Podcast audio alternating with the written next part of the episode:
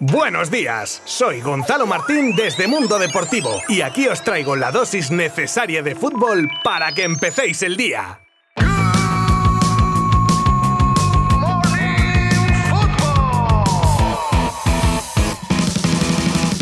Ya no me vale la vuelta del hijo pródigo, que lo usé con Xavi Hernández, así que como estamos cerca de fechas navideñas diré que vuelve a casa, vuelve por Navidad. Ayer era presentado Dani Alves como nuevo refuerzo para el Barça a pesar de que no podrá jugar este enero, y la verdad es que se dio un baño de multitudes en un Camp Nou con más de 10.000 almas que se congregaban para el regreso del brasileño. Salió al campo con la porta, se descalzó y tras ser ovacionado y dedicando unas palabras a la afición firmó su nuevo contrato. El mensaje de Alves ha sido claro desde el principio. No ha venido a pasar el rato, viene a ganarse un puesto y ayudar al club que considera su casa, garantizando a la afición que no les va a fallar. Ya en la sala de prensa Alves dejó varias perlitas dignas de escuchar, así que aquí os dejo un pequeño extracto. Vestirme de acuerdo otra vez con, con el Barcelona es, es muy especial.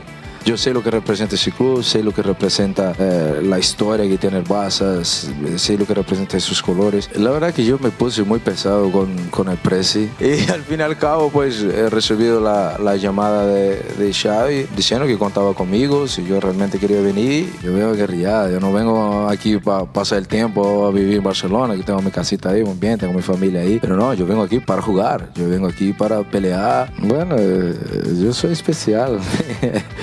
no hay nada como yo.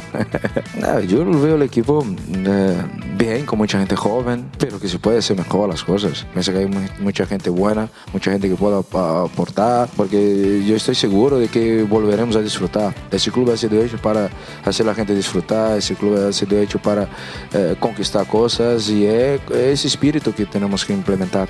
Pero también hubo preguntas para el presidente sobre cómo se fragó la vuelta de Alves, también de temas económicos e incluso la pregunta del día que era sobre si vería la posibilidad de que también regresasen a Barcelona Messi o Iniesta. Y ojo a la respuesta que nos dejó la porta. No lo descarto.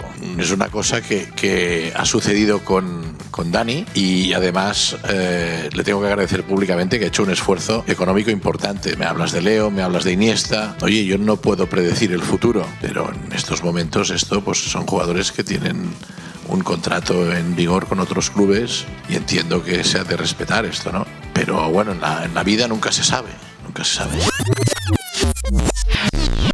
La UEFA ha comunicado al Atlético de Madrid la suspensión de dos partidos para Antoine Griezmann tras la roja que vio hace un mes en el partido contra el Liverpool. A buenas horas mangas verdes. El club rojiblanco, que tenía intención de apelar la tarjeta, no ha podido ponerse manos a la obra hasta ahora, que por fin ha salido la notificación y aunque la apelarán, no son muy optimistas. El Real Madrid no solo es el equipo con mayor límite salarial de la liga, sino que encima podría ahorrarse para la próxima temporada hasta 60 millones de euros con las salidas de Bale, Marcelo e Isco que acaban contrato en junio, todo con la intención de amasar lo más posible para afrontar los fichajes deseados como Mbappé y otros jugadores de primer nivel. Victoria aplastante una vez más de las chicas del Barça femenino de fútbol en Champions por 0 a 5 ante el Hoffenheim, lo que les vale para colarse ya entre las 8 mejores de Europa. Hoy turno para el Real Madrid femenino que recibe la visita del PSG con las bajas de Diallo y Amraoui por los motivos que ya intuiréis tras todo lo ocurrido estos días y que os he ido actualizando en este podcast. Con el empate de ayer entre Argentina y Brasil, la canariña estaba ya clasificada y la albiceleste estaba pendiente de otros resultados que poco después de su partido se daban, como la derrota de Chile ante Ecuador y que dentro del vestuario no sabían que ese resultado les daba el pase al Mundial. Ni Messi, que preguntaba sobre esta cuestión, estaba al tanto hasta que se lo confirmaron poco después para su alegría.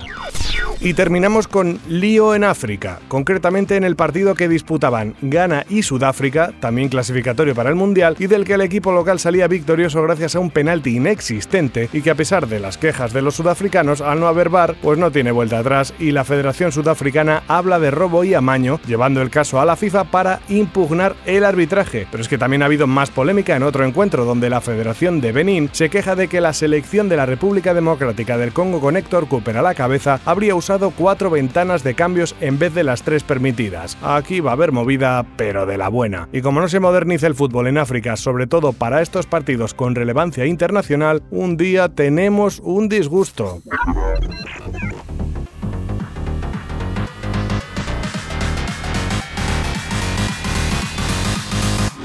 Y ya me despido, no sin antes daros las gracias a todas y todos por el apoyo que mostráis a Good Morning Football cada día y que me dan las fuerzas necesarias para estar aquí al pie del cañón informándoos de lo más destacado del mundo del fútbol. Para más información ya sabéis que tenéis nuestra web mundodeportivo.com y nuestras redes sociales. Un saludo. Adiós.